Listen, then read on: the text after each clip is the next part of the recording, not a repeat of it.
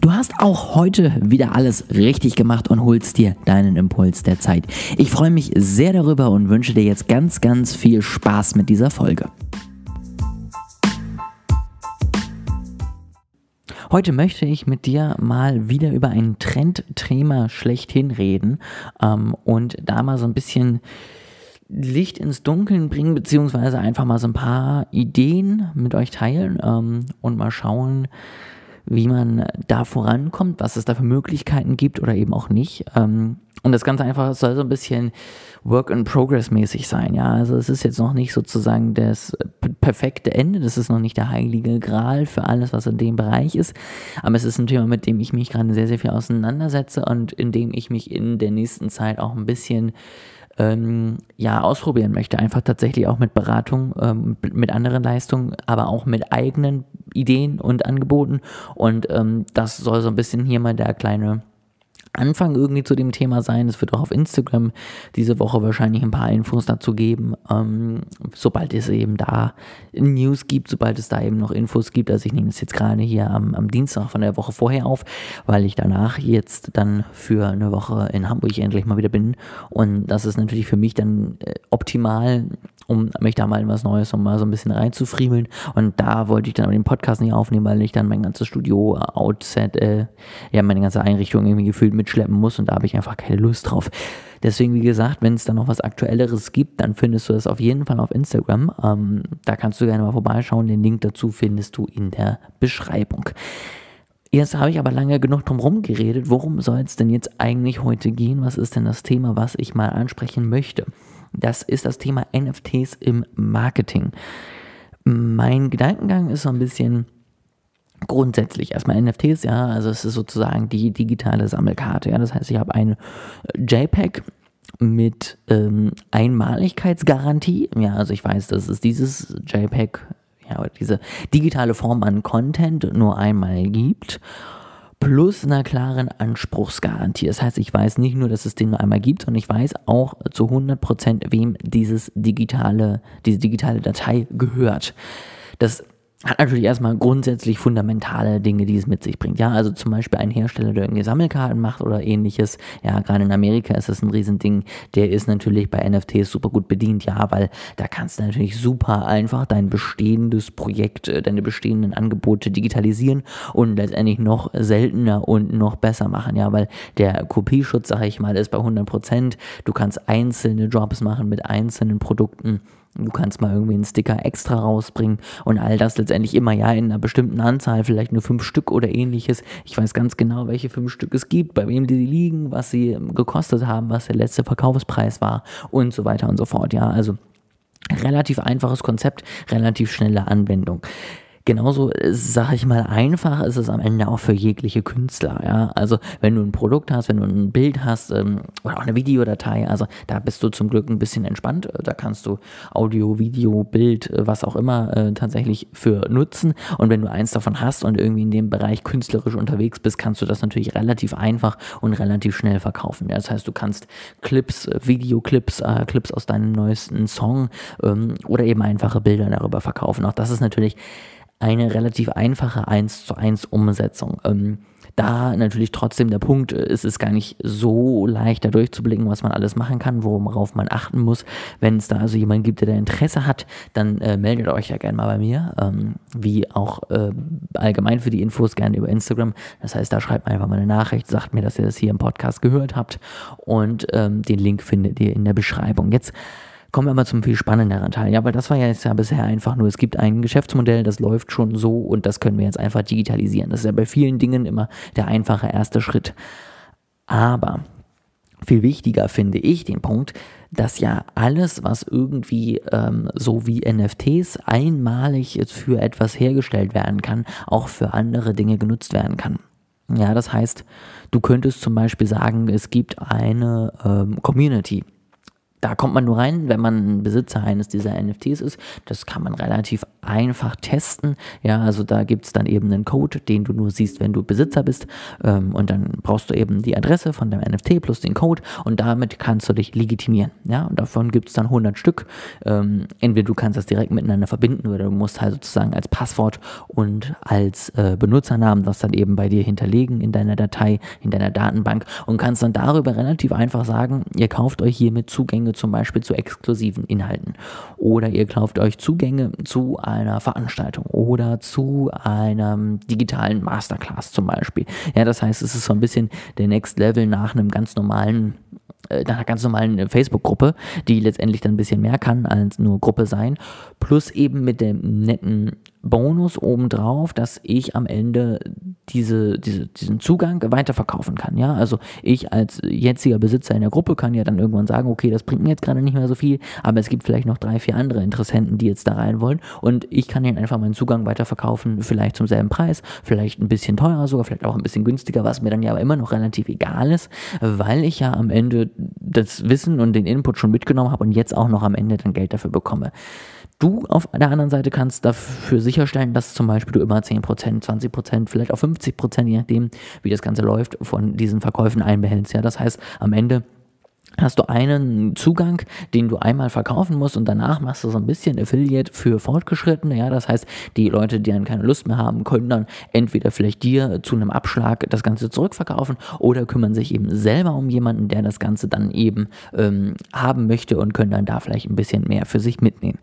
Das als eine Idee. Auf der anderen Seite kannst du natürlich, ähm, was es auch schon gibt, so ein bisschen Menschen hin äh, zu, zu ähm, ja, zu Aktien so ein bisschen umbenennen. Ja, also da gibt es einen Anbieter schon in Amerika, wo ich auf äh, junge Stars setzen kann, sei es im Marketingbereich, sei es im Sportbereich zum Beispiel. Auch das ist natürlich was, wo ich sagen kann, keine Ahnung, Gary Vaynerchuk macht es zum Beispiel, der hat seine Tokens, die bringt er raus und am Ende haben, ist es eine Kombination aus verschiedenen Dingen, aber es ist am Ende auch eine Wette darauf, dass er richtig lag und dass er am Ende an Wert äh, gewinnt und jemand halt einfach am Ende mehr dafür ausgeben möchte, so einen Token von ihm zu besitzen, als man es am Anfang bei dem ersten Job gemacht hat.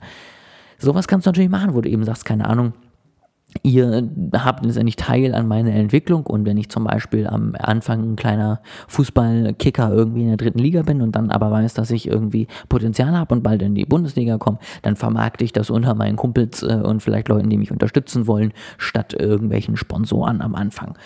Das ist zum Beispiel eine Idee, ja. Und da seht ihr jetzt schon, dass es unglaublich vielfältig wird, ja. Am Ende alles, was irgendwie bildlich dargestellt werden kann, beziehungsweise irgendeinen Wert hat und abgespeichert werden kann, um es dann eben zu besitzen bzw. weiter zu verkaufen, ist am Ende irgendwie eine Anwendungsmöglichkeit für NFTs im Marketing.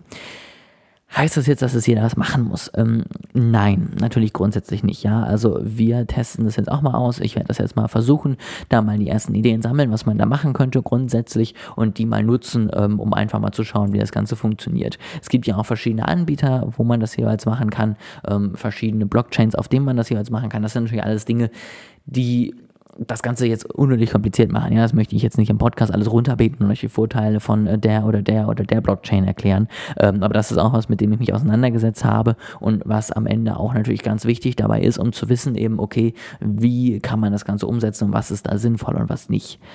Das ist also nochmal ganz wichtig als, als Punkt dabei. Ja, es ist nicht so einfach, wie man es vielleicht am Anfang denkt. Es ist nicht so einfach, wie irgendwie am Ende Karten online zu verkaufen, sondern man muss sich schon ein bisschen was überlegen. Und es ist vor allen Dingen im Moment auch noch teurer. Ähm, und das sind, glaube ich, schon zwei Dinge, die so ein bisschen zeigen, wohin es geht. Wenn du jetzt eine Marke bist, die ihren Fokus so gar nicht darauf hat und auch nicht zwingend eine super digitale Zielgruppe hat ähm, oder auch eine, eine eher krypto abgeneigte Zielgruppe hat, dann brauchst du dich darum nicht kümmern. Wenn du aber eine Zielgruppe hast, die sowieso irgendwie krypto begeistert ist, zum Beispiel, ähm, weil du sowieso irgendwas in dem Bereich machst, weil du eine, eine Infoseite in dem Bereich bist oder ähnliches, ähm, dann ist das natürlich was für dich. Oder allgemein, wenn du jemand bist, der halt einfach weiß, dass deine Zielgruppe relativ ja, Technik und ähm, am Ende auch trendaffin ist, dann ist es natürlich auch was für dich. Und vor allen Dingen ganz wichtig, du brauchst einen klaren Use Case und du musst am Ende auch etwas haben, was hochpreisig genug ist, weil es im Moment halt noch ziemlich teuer ist. Also ich würde sagen, wenn du nicht irgendwie mindestens 1000 Euro mit einem so einem Zugang verdienen kannst, dann glaube ich, lohnt sich die Arbeit und am Ende auch die Kosten, um das Ganze zu starten, nicht wirklich. Ja, weil du musst A, jemanden bezahlen, der sich darum kümmert. Du musst B, jemanden bezahlen, der vielleicht noch was entwirft, je nachdem, ob du das kannst oder nicht. Ähm, und du musst am Ende C auch mindestens, sage ich mal, 100 Euro um und bei an Ethereum haben, die du erstmal verbrennst, ja. Also es sind diese normalen Gasgebühren, die es da gibt, um das zu erstellen, ja. Deswegen, ganz wichtig der Punkt, wenn du so etwas startest, ja, dann musst du damit auf jeden Fall, sage ich mal, zwischen 500 und 1000 Euro pro einzelnen Token am Ende verdienen können oder über eine riesige Masse an Token gehen. Ähm, aber auch die dürfen nicht zu günstig werden, weil wie gesagt, pro Token kannst du zwischen 50 und 100 Euro irgendwie an, an äh, Bereitstellungsgebühren zahlen müssen. Und ähm, das ist erstmal eine grobe Richtung, worüber wir da sprechen. Ja, also wenn du sagst, du gehst über die Masse, dann muss es zumindest irgendwie 150, 200 Euro haben. Nur mal als grobe Übersicht, ja. Und das schränkt es natürlich schon mal ein, ja. Also du kannst es jetzt nicht für jede einzelne Gruppe, für jedes einzelne Event als Ersatz nehmen, sondern das muss am Ende so sein. Du brauchst wirklich eine starke Community, eine technikaffine Community, die Bock hat, dich zu unterstützen und dann kannst du darüber jetzt nach draußen gehen und das nutzen. Genauso, wenn du Künstler bist. Wenn du sagst, du bist allgemein eher jemand, der ja, eins zu eins Zeichnung macht und halt äh, jemandem ein Porträt zeichnet. Das musst du jetzt nicht auf NFTs unterwegs sein. Wenn du aber sagst, du bist jemand, der hat eine riesige Followerschaft auf äh, Instagram und du möchtest einfach so ein paar gängige Clips von Gia oder ein paar äh, gängige Comics, Zeichnungen, was auch immer, am Ende dann weiterverkaufen und du hast halt wirklich Leute, die wollen dich unglaublich gerne unterstützen und die wollen auch unglaublich gerne ein Teil deiner Reise sein, dann ist es am Ende ein super Weg.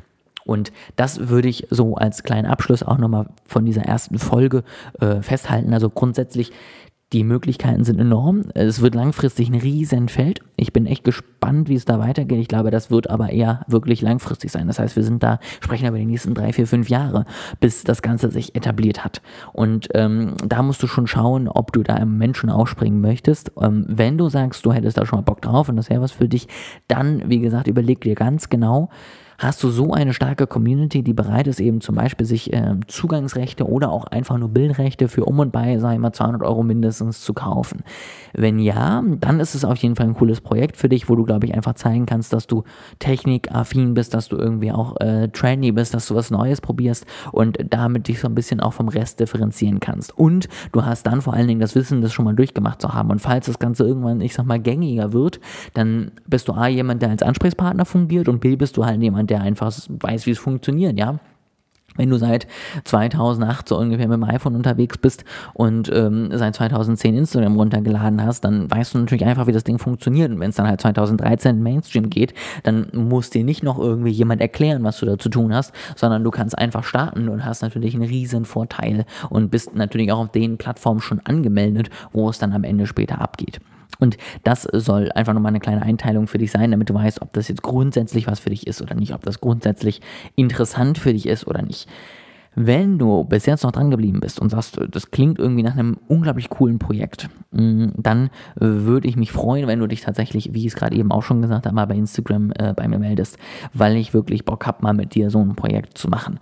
Ich würde da auf jeden Fall in den ersten zwei, drei Projekten nochmal einen Preis dann auch letztendlich aufrufen, der ein bisschen bezahlbarer ist, einfach ähm, um zu schauen, ist das überhaupt irgendwas, wie funktioniert das Ganze am Ende auch mit anderen als äh, nur selber und wie sieht das Ganze dann aus, wie läuft das in der Community, wie läuft das mit dem Verkaufen, mit dem Vertrieb und Co. Ähm, deswegen, wenn du da Interesse hast, dann melde dich sehr, sehr gerne bei mir, dann freue ich mich da, wenn wir da auf jeden Fall irgendwas starten können, was mega cool ist, was es so noch nicht gab und was, glaube ich, einfach dir nochmal einen riesigen Sprung nach vorne gibt, wenn du es geschickt spielst.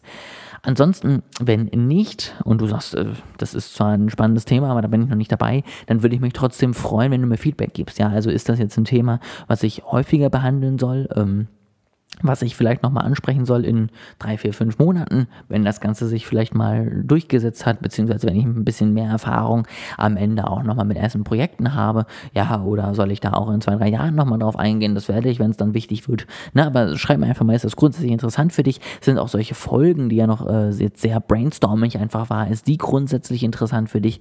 Und äh, wie fandst du das Thema? Hast du da noch irgendwelche Fragen zu? Schreib mir das auch total gerne. Ich freue mich da über jedes Feedback und äh, freue mich auf jeden Fall Fall, wenn du ähm, dir das Ganze angehört hast und wenn es vielleicht ein Impuls für dich ist, dass du dich damit jetzt auch nur mal grob auseinandersetzt, ja, und wenn, selbst wenn du sagst, es ist noch kein Projekt für mich, aber es ist was, was ich mir mal angucke, dann freut mich das auch schon mega. Wie gesagt, ich freue mich über Feedback dazu und in der nächsten Woche wird es wahrscheinlich wieder mal eine etwas äh, standardmäßigere Folge geben. Ähm, da lasse ich mir mal was Einfaches, beziehungsweise vor allen Dingen ein bisschen mehr, ich sag mal, zu den restlichen Folgen passendes Thema einfallen. Und dann freue ich mich, wenn wir uns in der nächsten Woche wieder hören.